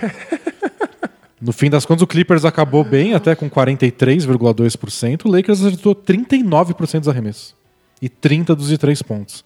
E ganhou. É, o Lakers pega tanto rebote de ataque que pode se dar o luxo de errar tanto arremesso assim. É, o Lakers pegou 11 rebotes de ataque contra só 4 do Clippers e tiveram os turnovers, que o Clippers cometeu 22 turnovers. Uau. É para um time que passa tão pouco a bola, desperdiçar tanto assim é porque deu tudo errado. A gente estava comentando né, antes do- de começar a gravação, de que muita gente no Twitter, quando você estava tweetando lá, e até no nosso ao vivo antes de começar o podcast, estava comentando incomodado com o ataque do Clippers, que é meio. Joga no Kawhi e vê o que acontece, joga no Paul George e vê o que acontece. Mas é assim mesmo. É o jeito que eles jogaram a temporada inteira, é assim que é o segundo melhor ataque. Entra lá na bolapresa.com.br que o Denis escreveu um texto sobre isso, analisando o ataque do Clippers. E um dos motivos para isso é não inventar demais para não errar demais. Então não é um time para cometer 20 turnovers. É- Um dos motivos para usar esse sistema ofensivo é não ficar inventando demais para não errar demais. Então eles não podem se dar o luxo de fazer 20 turnovers contra o Lakers. Mas aí a gente vai começar a botar aqueles asteriscos de. É o primeiro jogo do retorno. Isso, Eles é. têm aí um, um bom tempo até a, a suposta final de conferência entre os dois para conseguir ajeitar essa parte. Lembrando, para eles não vale muita coisa esse jogo da temporada regular. Ontem teve esse peso simbólico de que eles são rivais, mas o resto é só treino. Eles precisam encontrar ritmo. É o quanto eles se importam de ficar em segundo ou terceiro. É. Não sei se faz muita diferença, porque ah, você não sabe quem você vai pegar se você acabar em terceiro, porque tá aquele bolo todo. Se você acabar em segundo, provavelmente é o Dallas. O Dallas até pode passar o sexto se o sexto for mal e o Dallas ganhar um monte. Mas tem um gapzinho é, pra tirar. É, é um, é um gap bom, grande o suficiente para que o Mavis esteja meio estagnado. ali. Mas tipo, não dá exatamente pra escolher adversário. E segundo e terceiro, você vai enfrentar, vai se enfrentar de qualquer jeito nos playoffs e o mando de quadra não faz tanta diferença. Tava vendo um comentarista do Clippers falar que era muito importante. Ele dizia, próprio comentarista, antes da parada, que era muito importante ficar em segundo e não em terceiro, porque provavelmente o duelo de segunda rodada seria contra o Nuggets. Então, se você fica em segundo, você pega o Nuggets que é o terceiro, mas você tem o mando de quadra e você tem os dois primeiros jogos em Los Angeles. Perfeito. E ele falou: não é uma boa ideia você fazer os dois primeiros jogos da série contra o Nuggets na altitude, onde eles têm um bom mando de quadra. Mas agora. É, agora tanto faz. tanto É, o Nuggets é um dos times mais prejudicados, porque notoriamente a altitude faz diferença pro, pro, pro time e agora tá todo mundo em Orlando. Não é La Paz, mas É. dá, dá uma atrapalhada aí. E então acho que não sei o quanto o Clippers se importa em ficar em segundo ou terceiro. Mas pro- pensando pro lado do Clippers, cometeu tanto turnover, não acertou tanto arremesso, sem Williams, sem Montrezl Harrell, e o jogo estava empatado faltando de- 12 segundos, Parece uma vitória. parece ok. Mas três posses de bola importantes, Kawhi Leonard batendo no muro do LeBron James e não conseguindo sequer tentar um arremesso, É. eu acho que o, Clippers vai ter que dormir com essa. De o que, que a gente faz num jogo importante, num, num- num arremesso decisivo, se tivermos o LeBron no Kawhi? É mais corta-luz? É dois corta-luz? É uma jogada um pouco mais sofisticada? Tira a bola das mãos dele? Não sei. É, porque tem isso. Geralmente, você botar um ataque muito simples, que é um cara vai lá e resolve, você comete poucos erros, pode dar muito certo. O Raptors fez muito isso com o Kawhi ano passado nos playoffs, foram campeões. Mas tem uns jogos que não vai. Pode É. ser por um defensor, pode ser por. Kawhi pode não estar num dia tão inspirado. Eu queria, e falo disso no texto que você citou aí, que o Clippers tivesse um pouco mais de versatilidade, de opções. Não precisa nem usar sempre. Mas seria legal ter mais e ter mais interação Paul George e Kawhi. Um faz bloqueio pro outro, bota os dois do mesmo lado da quadra. Algum tipo de jogada um pick and que, pop que atrapalha a eles. defesa. É. Tem vários times que querem o mano a mano porque confiam que os seus jogadores vão vencer qualquer tipo de duelo individual. Então, não importa qual seja o defensor na frente do Harden, é um arremesso de bom aproveitamento pro Harden. Então, você não se importa, é o LeBron, é o Kuzma, é o Ele Anthony vai dar um Davis. step back de qualquer jeito. É, tanto faz, ele não vai estar perto do seu defensor quando ele arremessa. O Kawhi Leonard talvez fosse esse caso, mas no jogo de ontem ficou evidente que não é. E o Lakers estava bem preparado para não ficar trocando marcação. Então não bastava o, o Zubat lá fazer um corta-luz e o LeBron não ia estar mais marcando ele. Não. É, o Lakers mostrou que tem estavam- confiança nessa defesa de Eles estavam individual. bem né? preparados para conseguir evitar os corta-luzes, trocar ou só fazer aquele head que se aparece, volta, o defensor original volta para marcar o cara da bola. E aí aconteceu isso. O LeBron queria marcar o Kawhi, o LeBron marcou o Kawhi. Não conseguiram ficar tirando dele o tempo todo. E eu entendo o Clippers. em- em- contra a maior parte dos defensores da NBA, esse é um ataque é, minimalista. Pra ser simpático. Faz pouco, mas. Faz bem. Faz bem e vai dar um arremesso digno pro Kawhi Leonard. Contra o LeBron não foi o caso. Então, essa vai ser uma pulguinha aí. O- De fato, o Clippers precisa ter um pouco mais de repertório ofensivo nesses momentos. E o Clippers não foi tão disciplinado contra o Lakers, especialmente no fim do jogo, nessas trocas de marcação. É. E aí o LeBron teve jogada onde ele estava sendo marcado pelo Marcus Morris, uma jogada onde estava sendo marcado pelo Red Jackson, até que rolou uma falta, ele nem conseguiu dar o arremesso. Mas era um trunfo, né, do, do Clippers. O LeBron vai marcar o Kawhi? Beleza, o Kawhi vai marcar o LeBron do outro lado também. E se não for Kawhi, é o Paul George. Se É. for Paul George, é o Patrick Beverly. Mas o Lakers conseguia botar um corta-luz aqui, outro corta-luz aqui, o Clippers ficava trocando as marcações para se adaptar. E aí quando você ia ver, tava um cara nada a ver marcando o Tony Davis. É, o, o Clippers é um caso típico de time que não deveria trocar a marcação. Porque eles têm talentos individuais que deveriam estar sempre grudados no LeBron e no Anthony Davis, né? É, o ideal é quando você tem. O ideal era o Warriors, né? Não, vou trocar a marcação, que aí em vez do Duran é o Draymond Green. Isso, é. Se não for o Draymond Green, é o Clay Thompson. Aí Se não for o do Clay Thompson, é o Iguodala. Aí você não, nem se dá o trabalho de pedir uma troca de É, marcação. aí os times ficam procurando o Curry em específico. Pelo menos é pequeno. Pelo menos essa vantagem eu vou ter. E nem é que ele é um mau defensor, é só porque ele É só porque um fisicamente ele não dá diminuto, conta claro. de, de marcar os caras. O, o Clippers tem os dois melhores, talvez, defensores de perímetro da NBA. Os dois dos melhores.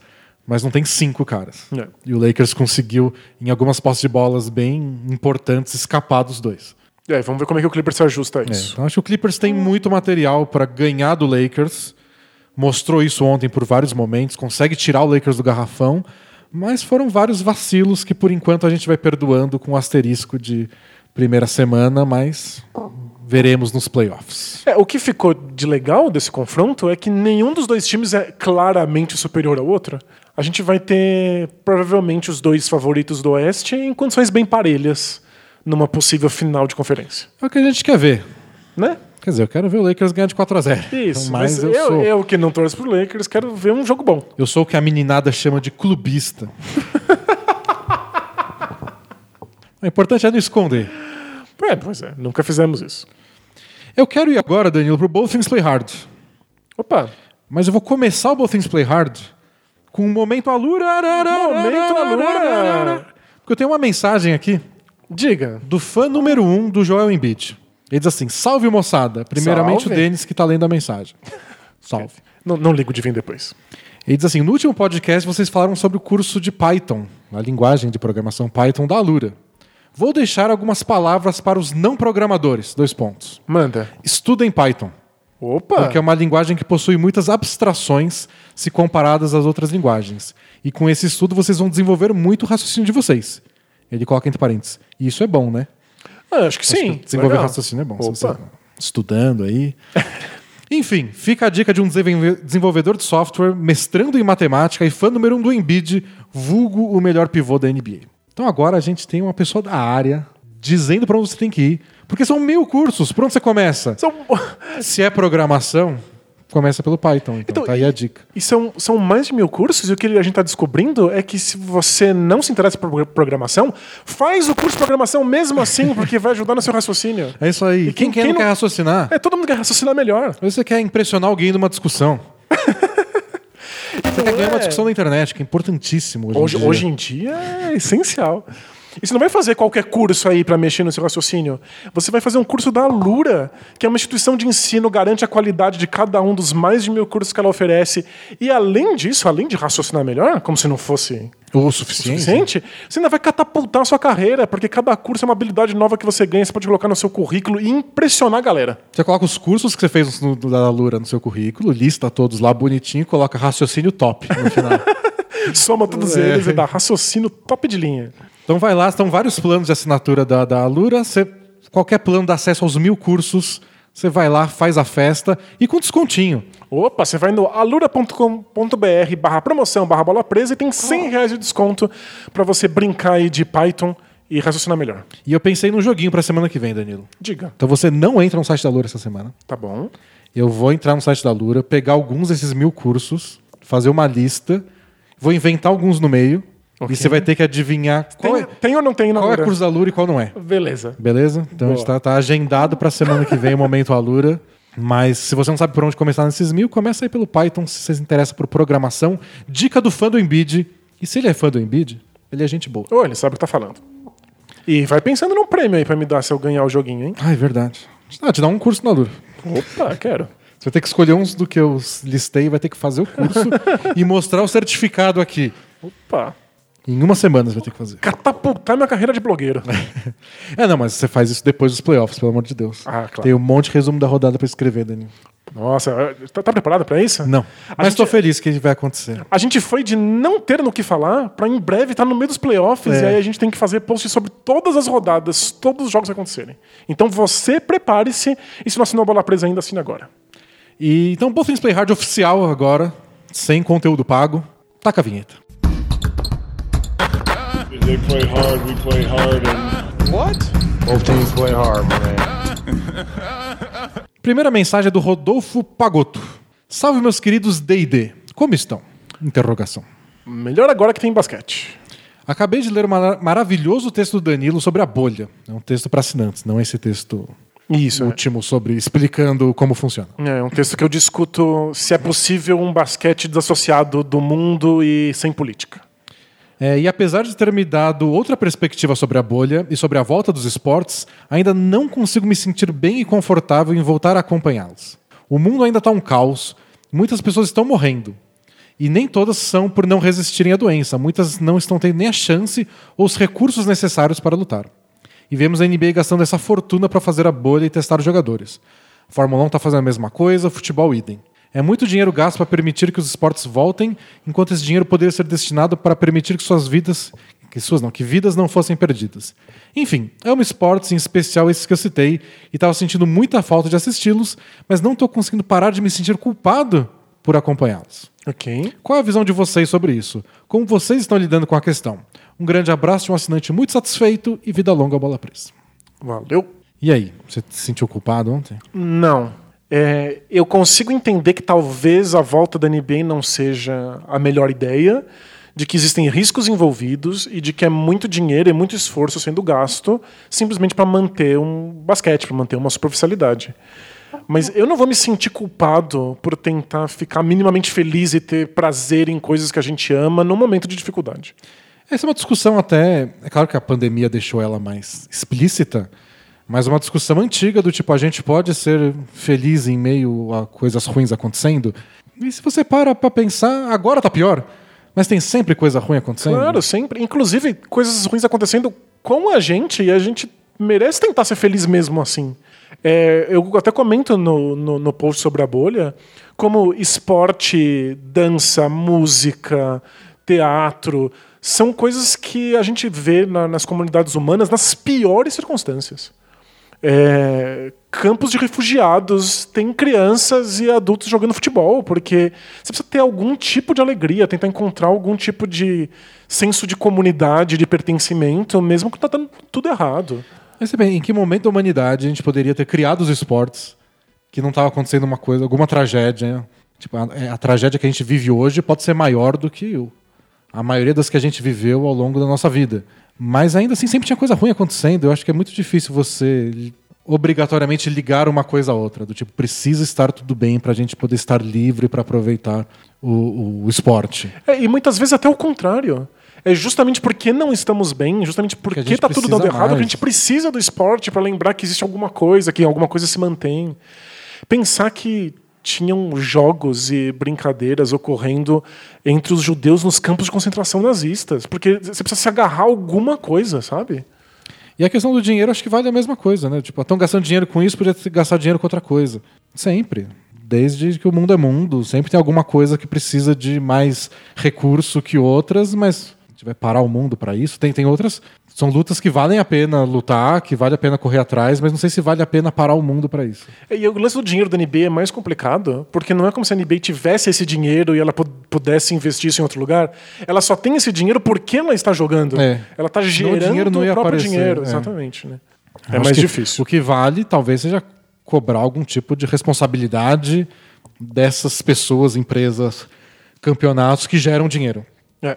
Você vai gerar quanto? Quanto de diferença você pode fazer nesse momento específico? E a NBA se comprometeu a investir em vários tipos de movimentos sociais.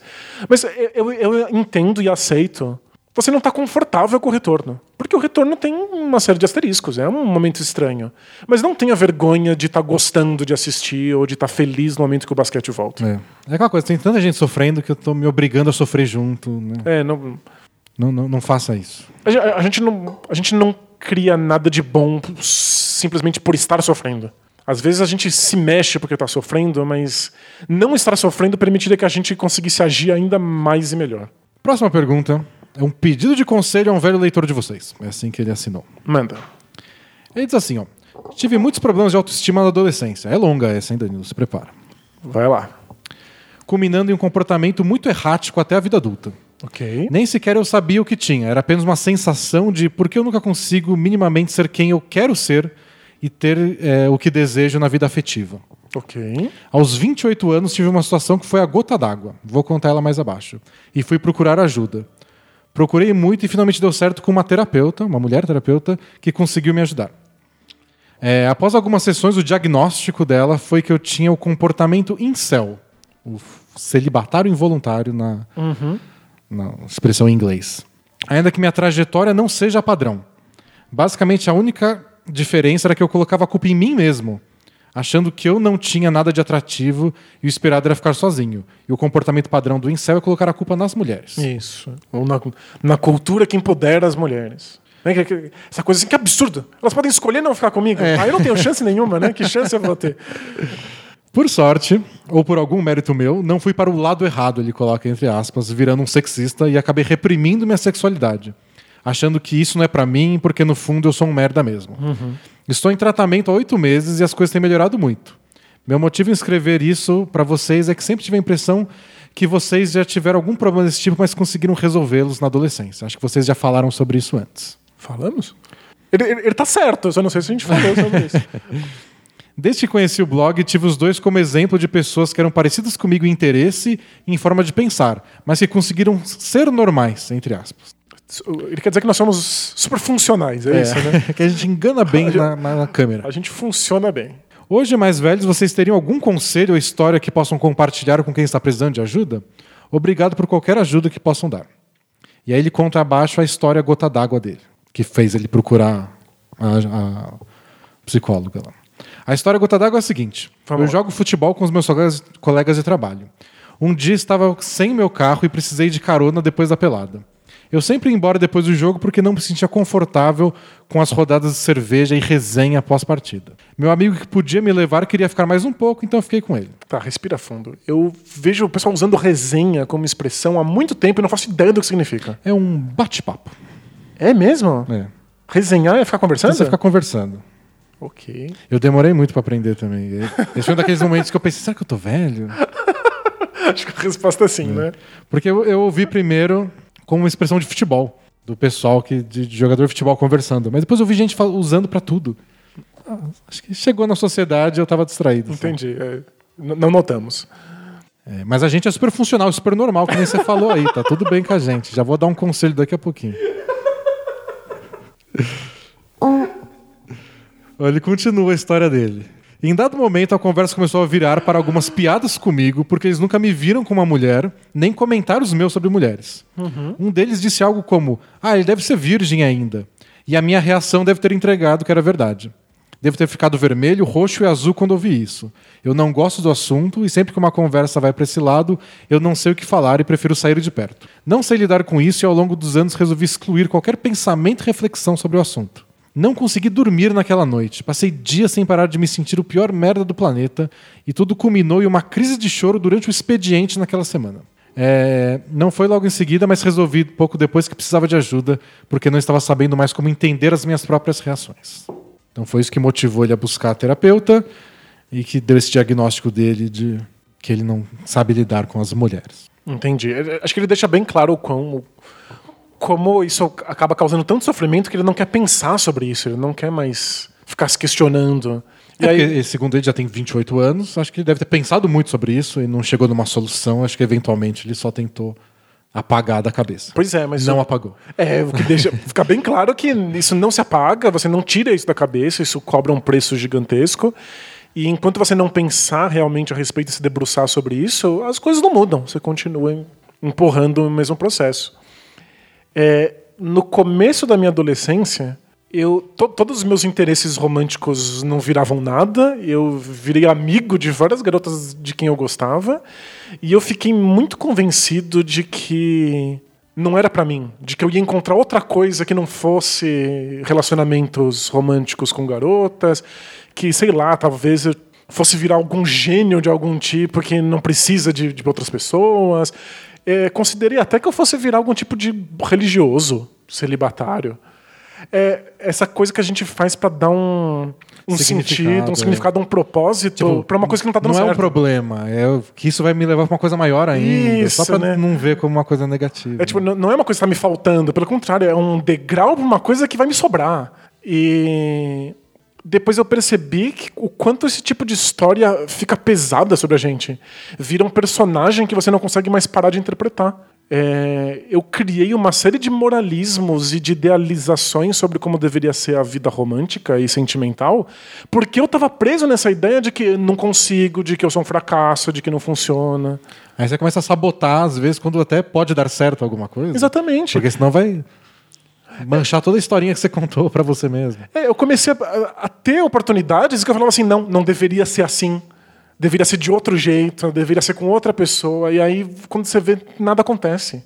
Você está simplesmente empurrando um, um personagem do qual você não gosta, que você foi meio colocado sem querer. Então, a minha sugestão é que isso é um personagem. Você está usando essa história, inclusive a história de fracasso, a história de que você não consegue, a história de que você não vai ter relacionamentos, para se proteger da dureza da situação. É, as coisas podem mudar. Você pode interagir com as pessoas de forma diferente, você pode procurar garotas, você pode ser sincero sobre isso, você pode falar que você nunca ficou com ninguém, você pode falar, olha, é meu primeiro namoro e vamos com calma. É. Mas e, e falar sobre isso e pensar sobre isso, que você já tá fazendo, mas com culpa porque você tá tentando fugir. Mas acho que a primeira parte você já fez, que é a mais importante. Você foi buscar ajuda e buscou terapeuta. Espero que seja uma boa terapeuta. É. mas pensar sobre isso com você mesmo e porque tem, tem solução. É, e os, os caras resenhando no futebol vão tirar sarro, porque a cultura dos homens é super machista, é sobre pegar muitas garotas. Mas talvez quando você estiver num, relacionamento ou interagindo com uma garota pela primeira vez, ela não se importe com nada disso, ela não ache nada absurdo. É. Talvez se você conversar individualmente com um dos caras que tava lá, eles vão interpretar de um jeito diferente já. É verdade. só porque homens em bando é uma coisa e homens sozinhos são outras. Talvez um cara, sei lá, dependendo de quem for, ele vai tentar te ajudar de outra forma. Tipo, não, vou te apresentar uma amiga. Não, vou te levar no puteiro. Tem, tem todo tipo de homem. Então, converse com algum que você confiar mais. Mas o, a entidade homem em grupo bebendo depois de futebol não é realmente o melhor lugar para discutir conversa, esse não. assunto. A terapeuta é bem melhor do que isso. Mas de verdade não é tão sério. Só é sério porque te causa sofrimento. Então, você não merece sofrer. Então você não merece estar preso nesse personagem que você acabou indo parar. Próxima pergunta, eu vou deixar você escolher um tema aqui para o nosso software bothingsPlayHard.exe sortear. Relacionamentos, basquete, dilemas morais, dramas da quarentena. Vamos com o drama da quarentena. Vamos ver. Agora, Danilo, trabalha a memória, porque a gente tem que lembrar se já foi sorteado essa antes. Não tenho a menor chance. Vou responder de novo, tudo diferente, como se fosse inédita. Ah, não, essa não foi, porque essa é recente. Essa eu adicionei essa semana. Vamos lá. É do Juvenal o Fiscal. Olá, meus queridos, como vão? Tudo bom. Espero que bem. É, até que ponto a gente pode ser fiscal da quarentena dos outros? Exemplifico. Uma grande amiga minha viajou para fazer um churrasco com os amigos e eu fiquei revoltado. Falei com ela sobre o absurdo que eu tenho da atitude, sobre a atitude dela, mas ela se defendeu que estava tudo bem e eu deixei por isso mesmo. Beleza, até aí tudo bem ou mais ou menos. Porém, ontem um grande amigo meu que nem mora na mesma cidade que eu moro e que eu amo de paixão me convidou para comemorar o aniversário dele em um churrasco na casa de um outro amigo. Seriam poucas pessoas, iam tomar cuidado, mas mesmo assim, um churrasco em meio à pandemia numa das cidades mais afetadas do país e que ainda está com um número alto de infecções. Neguei o convite, mas não consegui ser tão incisivo quanto no primeiro caso. Até por terem acontecido em dias consecutivos e eu estou honestamente cansado de me estressar com a falta de cuidado dos outros.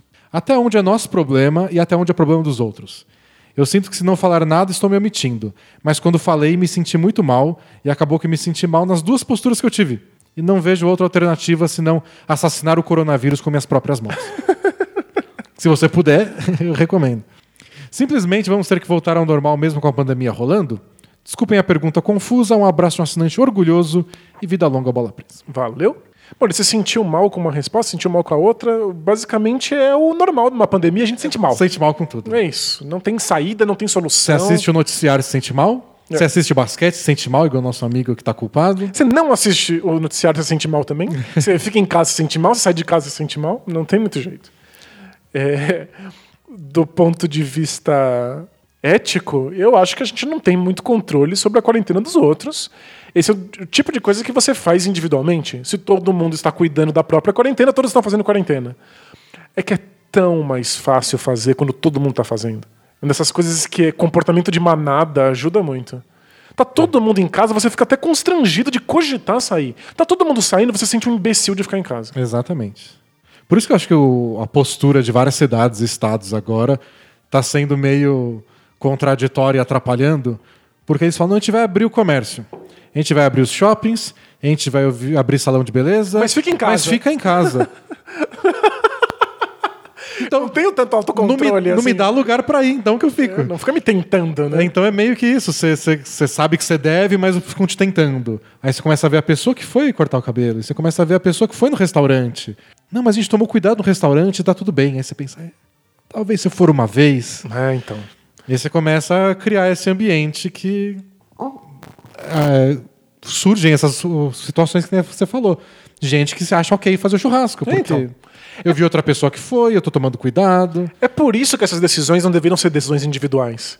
Você tem que torcer para que as pessoas queiram elas mesmas ficar em casa durante uma pandemia global. É. Umas pessoas vão parar de ir, as outras começam a parar também, o pessoal vai ficando cansado. Isso deveria ser uma decisão do Estado. O Estado decide, olha, não pode sair, então a gente fica. Do jeito que tá, vai quem quer no churrasco e quem, quem tem consciência fica em casa. É, talvez. Talvez seja mais fácil de falar com quem você tem mais intimidade. Se é um grande amigo seu, você pode falar de um jeito mais íntimo, mais simpático. Tipo, ah, será que ok mesmo? Não é perigoso? Eu acho melhor não ir.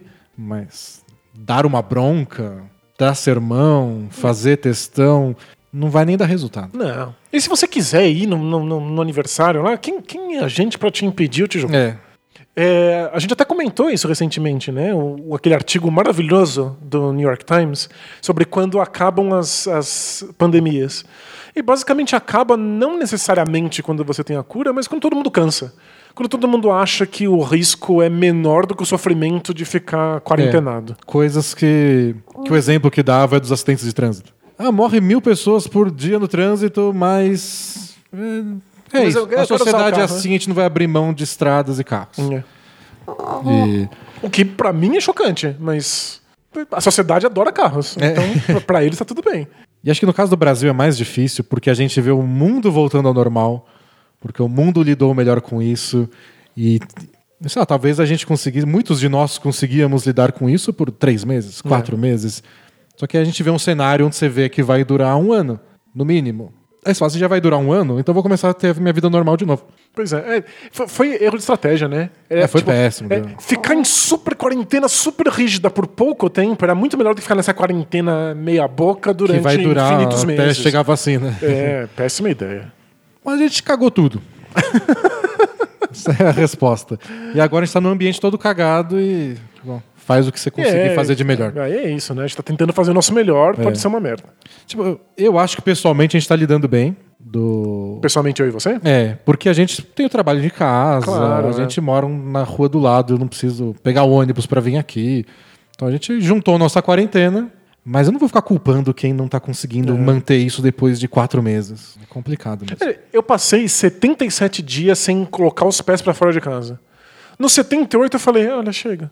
Ir no mercado, né? É. Não aguento mais, né? Tipo, a gente tá fazendo o melhor possível, mas vai cansando. É, tem tempo pra mais uma? Vamos ver. Tem tempo pra mais uma. Vamos lá. Que a gente também pode fazer muito longo, porque tem que parar, editar e publicar, porque já é sexta-feira, Danilo. tem gente esperando aqui. Gente, Então escolha um tema pra gente responder uma pergunta aí. Tem todas essas opções. Só precisa lembrar se já foi lido ou não. tá bom. É, vamos terminar com uma pergunta sobre a bola presa. O Bola Presa, vamos falar de nós mesmos. É, eu acho que a gente não leu essa. É do Vitor. Fala D&D, tudo na Santa Paz? Na Santa E o Paz. Santa foi com S maiúsculo ainda. Então, isso- não sei se isso é religioso ou se tem um lugar que chama assim. Acompanha a NBA desde o início dos anos 2000. Mais precisamente desde que o Derek Fisher matou aquela bola contra o Spurs faltando 0,4 segundo. Então desde 2004. E gosto muito do trabalho de vocês. Valeu? Gostaria de fazer uma sugestão. Manda. Escuto os podcasts do Bola Presa há um bom tempo e nessa época de quarentena minha namorada ouve uns episódios comigo. Ela não conhece absolutamente nada de basquete, mas fica ouvindo o podcast com interesse apenas no Both Things Play Hard. Segundo ela, apesar de ser um blog de basquete, vocês trazem leveza em vários temas aleatórios. Games, relacionamentos, dramas da quarentena. Bota aleatórios nisso. E que gostaria de ouvir, gostaria muito de ouvir vocês falando sobre outras coisas por mais tempo. Já pensaram em fazer um podcast paralelo sobre outros temas? Fica a dica, pois tenho certeza que minha namorada será uma ouvinte fiel e eu também. Um abraço, vida longa bola presa e uma vida longa ao outro podcast que vocês vão criar. Valeu. A gente já considerou que, deixar o Play Hard avulso do, do, do podcast. Mas. Acho que o charme é juntar É. uma coisa com a outra. E tem isso. Por que raios alguém ouviria nós dois falarmos sobre qualquer coisa? Por algum motivo as pessoas confiam na gente falando sobre basquete e aí querem ouvir a gente falando sobre É. outras coisas. Só a gente ouvindo sobre qualquer coisa, eu me, eu me sinto mal, me sinto É. meio charlatão. A gente não é especialista nas coisas que a gente fala, mas o basquete camufla todo o resto. Sem o basquete parece que a gente é só charlatão mesmo. É tipo, ser no final do programa, por menos tempo do que a gente gasta falando de basquete, dá uma impressão que é só uma leveza, uma interação. E tem É. perguntas de basquete no meio, às vezes. Mas um só sobre isso, acho que, sei lá, me sinto culpada. Eu também não me sinto plenamente confortável. É, Embora eu tenha podcasts paralelos sobre assuntos que eu acho que eu domino. Mas falar sobre qualquer coisa é só esse campo bizarro que o Things Play Hard tornou possível ao longo dos anos. E aí, no máximo que a gente faz é que a gente tem um podcast Both Things Play Hard para assinantes. Então, se você é assinante, uma vez por mês tem um podcast só de perguntas e respostas sobre qualquer assunto. Boa. Mas é tipo é nesse formato. É o assunto que os assinantes jogarem e tem essa coisa da gente criar uma relação próxima com quem nos apoia. Não é só a gente. Deixe comentário sobre tudo. Exato. E claro, rola pergunta sobre basquete. Que é, É, o que a que gente é sabe responder. o, o que uniu todas essas pessoas, é o que fizeram as pessoas assinar o Bola Presa. É isso. Mas é- eu acho legal quando tem as pessoas não interessadas em basquete que nos escutam. Só acho que é um passo muito grande fazer um. A gente não é tão ambicioso assim. Não. Acho que eu me sentiria mal. E olha que legal, você escuta a parte de basquete, ela escuta a parte do Both Things Play Hard. É. É. um podcast que une todas as tribos. Já durou meia hora Que esse nem, que nem o Nor Norvana. Norvana. Podia ser o nome do podcast, né? Norvana. Norvana. Um podcast para unir todas as tribos. Olha, gostei, ficou, fica a ideia. Aí, mas aí, de novo, ia ser um podcast bem ambicioso, porque unir tribos em 2020, É, de- boa sorte. é mais do que ambicioso, é só impossível. é, beira o imbecil. Então é isso, pessoal. Muito obrigado para todo mundo que escutou a gente essa semana, porque e se preparem. Semana que vem vai ter muito basquete. A gente vai ter que de novo escolher pauta. Ah, não tem nenhuma chance de falar de todos os jogos. Todos os times vão ter jogado, vai ter coisas legais acontecendo, coisas nem tão impossível falar de todos os jogos dessa sexta. Porque É. já tem trocentos jogos rolando. De tarde, a gente tá terminando de gravar 1h15 da tarde, da sexta-feira, acho que é 3h30 tem jogo já. Você não pode dar o horário assim, você parece o Faustão. O louco bicho aqui, 1h15. É, já tem homenagem ao Galvão Bueno, não posso dar homenagem também ao Faustão. Senão daqui a pouco a Globo cobra. Mas é isso, semana que vem a gente vai ter que escolher do que falar. Vai ser maravilhoso. Que mundo lindo. Porém, Porém, com asterisco. porém. Um asterisco maior que o próprio mundo, mas que mundo lindo. Valeu, pessoal. Até mais. Tchau! Tchau, tchau!